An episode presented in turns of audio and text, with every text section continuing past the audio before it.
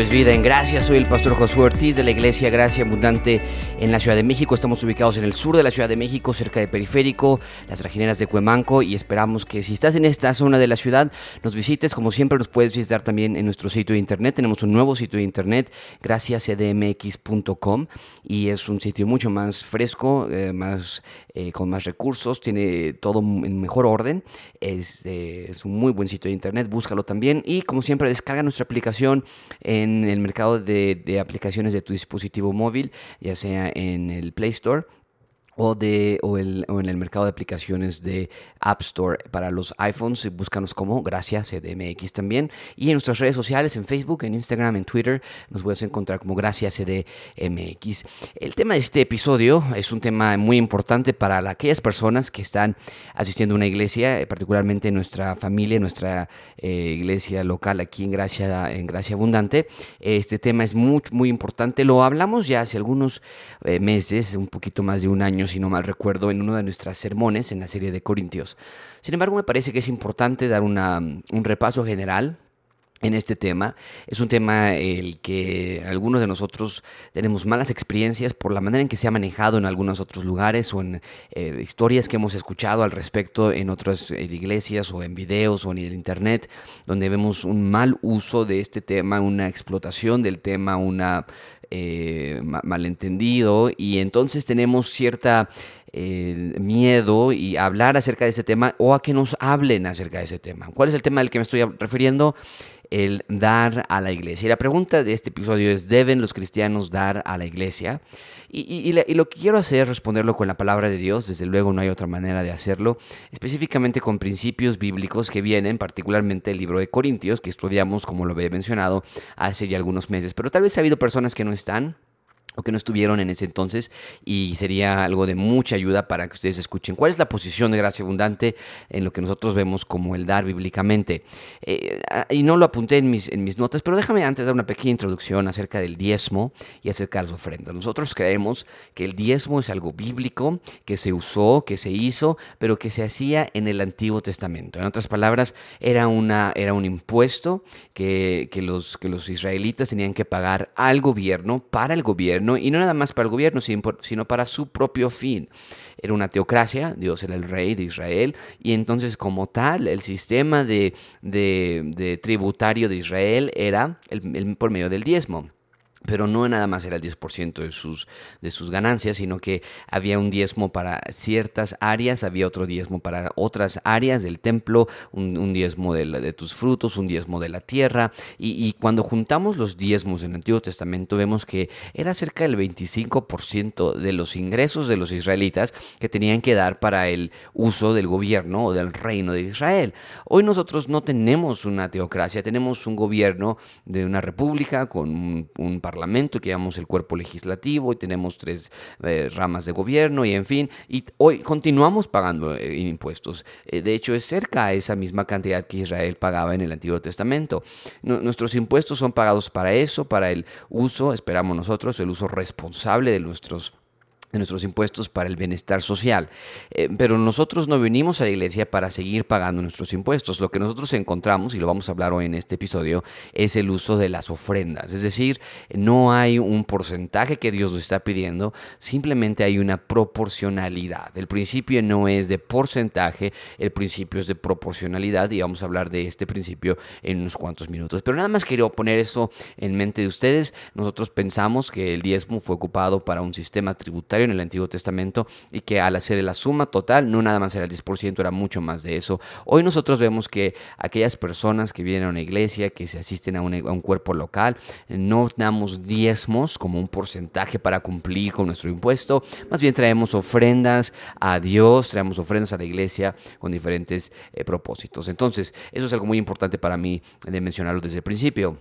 Pero la pregunta entonces es, ¿deben los cristianos dar a la iglesia local, al cuerpo local en el cual eres miembro? Y la respuesta es seis diferentes principios que, yo quisiera compartir contigo. El número uno, desde luego que sí, los cristianos damos a la iglesia, pero ese es el principio que quiero que tengas en mente. Debemos dar eh, generosamente.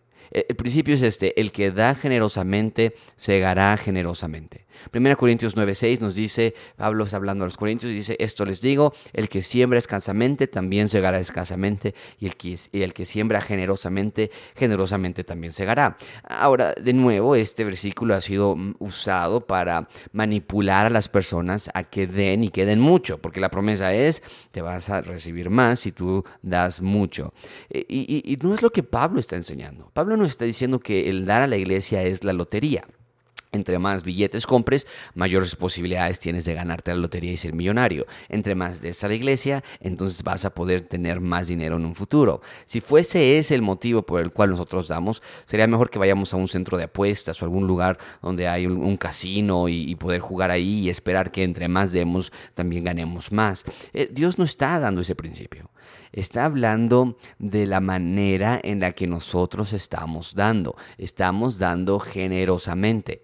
Y cuando tú siembras escasamente, cuando estás dando de manera escasa, cuando estás dando de manera dolorosa, cuando estás dando de manera obligatoria, tus bendiciones en esta vida y en el futuro, por supuesto, también van a ser de la misma proporción. Ese es el principio de la proporcionalidad que te hablaba hace un minuto.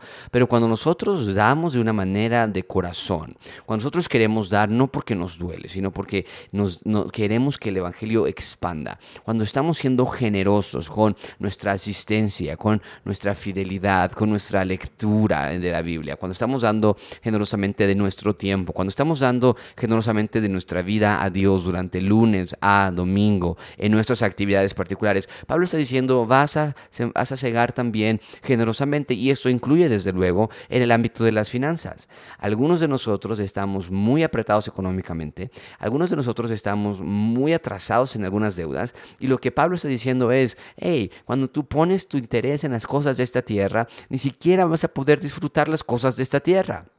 A veces llegamos a pensar que un auto, último modelo, alguna televisión o en fin que compremos eh, nos va a traer alegría y, entonces relegamos en nuestro dar eh, a, un segundo lugar y esas cosas materiales que pensábamos que nos iban a traer alegría eh, vemos que no nos llenaron y no estamos sembrando generosamente de la misma manera. Entonces esto es un punto de proporcionalidad. Amigos, den generosamente. No, no den contando las monedas, no den contando el porcentaje, simplemente sean generosos en su dar y sea en proporción a lo que recibiste.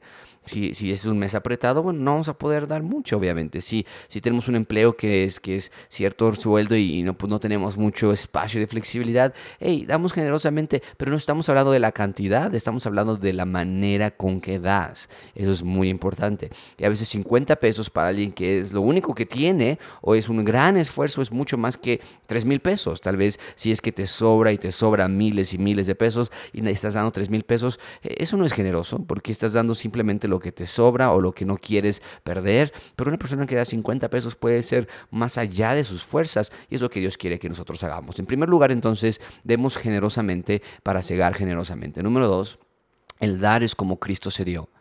Cristo se dio de una manera generosa. Y ese es nuestro ejemplo en todo. 2 Corintios 8:9 nos recuerda, porque ya conocéis la gracia de nuestro Señor Jesucristo, que por amor a vosotros se hizo pobre siendo rico, para que vosotros con su pobreza fueseis enriquecidos. Entonces, el dar es de la misma manera que Cristo se dio, con un propósito en mente. Es ahí donde muchísimos lugares cometen el error de pedir que la gente dé generosamente, si den generosamente, acérquense y ven, échenlo y, y den todo, den sus carros, den sus casas, den sus joyas y piden que, sea, que den generosamente. Pero Pablo no está diciendo nada más que esto es una manera de levantar fondos para enriquecer a ciertas personas. Pablo está diciendo que esto es con el propósito de que otros puedan ser enriquecidos. Y no está hablando de justicia social, está hablando del Evangelio. El Señor Jesucristo, siendo rico, se hizo pobre para que nosotros en su pobreza fuésemos enriquecidos. Y de la misma manera nosotros ahora queremos dar para que nosotros teniendo, ah, no seamos pobres en cierta manera, perdamos cierta parte de lo que Dios nos está dando, con tal de que otras personas puedan ser enriquecidas, como espiritualmente, no materialmente.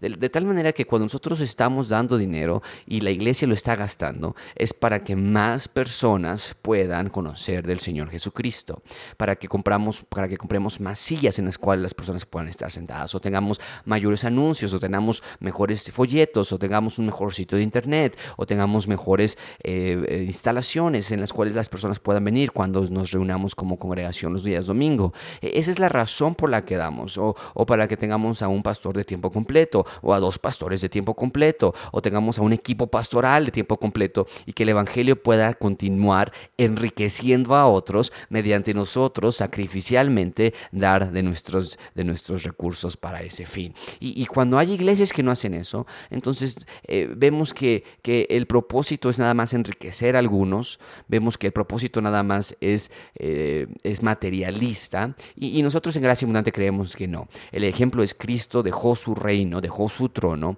en cierta manera, cuando vino a la tierra para que por medio de esa pobreza, vamos a llamarlo así, como lo dice Pablo, nosotros podíamos ser enriquecidos. Esa es la manera en la que nosotros también damos. Número tres, el dar es para el avance del reino de Dios. Y, esto se conjunta un poquito, no voy a hacer mucho mención más al respecto, pero se conjunta un poco con lo que acabo de decir en el principio número dos. Pero 2 Corintios 8.1 nos dice así, Asimismo, hermanos, os hacemos saber la gracia de Dios que se ha dado a las iglesias de Macedonia, que en grande prueba de tribulación, es decir, en gran eh, problema económico, financiero, no había dinero, pero la abundancia de su gozo ese es lo que Pablo está, no, no, nada más dieron en recursos materiales, sino fue la abundancia de su gozo y su profunda pobreza abundaron en riquezas de su generosidad. Eh, ¿Cuál generosidad? La misma que ya nos había hablado en 1 Corintios. El que siembra generosamente, generosamente segará. Dice Pablo, sí, los, los macedonios lo hicieron en su profunda pobreza. Y, nota, no está haciendo referencia a la cantidad, está haciendo referencia realmente a la falta de cantidad. No tenía nada y sin embargo de la abundancia de su gozo, dieron, dice Pablo, versículo 3, doy testimonio que con agrado han dado, conforme a sus fuerzas, lo que tenían, la capacidad para dar, y aún más allá de sus fuerzas. Esto no puede ser otra cosa más que Dios dando a las personas para que puedan dar más. Versículo 4, pidiéndonos con muchos ruegos que les concediésemos el privilegio de participar en este servicio para los santos. Esa es la razón por la que damos, para los santos, para el avance del reino de Dios. Y dice versículo 5, y no como lo esperábamos, sino que así mismo se dieron primeramente al Señor y luego a nosotros por la voluntad de Dios. Aquí es la diferencia entre nada más un lugar donde constantemente te están presionando para dar y para dar y den más y den más y no sean codos y no sean egoístas. Pero Dios nos dice, no, no, no, esto es algo voluntario, esto es algo generoso, esto es algo personal, esto es algo individual y que deben hacer de una abundancia de gozo y que deben hacer primeramente en darte a ti mismo al Señor. Y luego te das a ti mismo por la voluntad de Dios con lo que tienes, de acuerdo a tus fuerzas, más allá de tus fuerzas es necesario. Esto es para participar para el servicio de los santos, para el crecimiento del Evangelio en nuestra ciudad local, vamos a llamarlo así, en nuestro caso la Ciudad de México. Entonces, número uno, el que da generosamente segará generosamente. Número dos, el dar es como Cristo se dio. Número tres, el dar es para el avance del reino de Dios. Déjame darte el cuarto lugar. El dar siempre se mide internamente, no externamente. Segundo Corintios 9:7 dice, cada uno de como propuso en su corazón, no con tristeza ni por necesidad, porque Dios ama al dador alegre. Así que esto no es de medición de cuánto estás dando. Y si estás dando miles de pesos, entonces significa que Dios estás agradando más a Dios. No, no, no. Pablo dice, de como propuso en tu corazón. Es algo personal. Tu, tu medición es interna, no es externa. No lo hagas con tristeza, no lo hagas con necesidad, sino dalo de corazón. Esto es algo interno, esto es algo profundo que nace de ti. Y cuando estás poniendo esos 20 pesos en el plato de la ofrenda, están haciendo de ti. Y cuando estás poniendo esos 100 pesos, están haciendo de ti. No importa la cantidad, es en tu corazón y lo haces con alegría. En quinto lugar, el dar siempre te va a hacer más feliz. Esto es algo ajeno a nosotros. Alguien nos, muchos de nosotros no podríamos creer que vamos a ser más felices dando. Pero Pablo lo dice así en Hechos 20:35, en todos enseñado que trabajando así se debe ayudar a los necesitados y recordar las palabras del Señor Jesús que dijo, más bienaventurado es dar que recibir. Y esas son palabras tan profundas. Es mucho más feliz el dar que el recibir. Y como seres humanos creemos lo opuesto a veces. Creemos que no, recibir me va a hacer más feliz. Cuando tenga más voy a ser más feliz. Cuando logre obtener más voy a ser más feliz. Y dice Dios, no, eh, así no es. Si, si, quieres ser más feliz, entonces da. Oh, ah, tengo que dar todo, vender mi casa, vender mi carro. No, no, no. Recuerda, ya nos dijo que no es de cantidad. Hazlo en generosidad. Y en último lugar, número seis, el dar nunca es según tus posibilidades. ¿A qué me refiero con eso?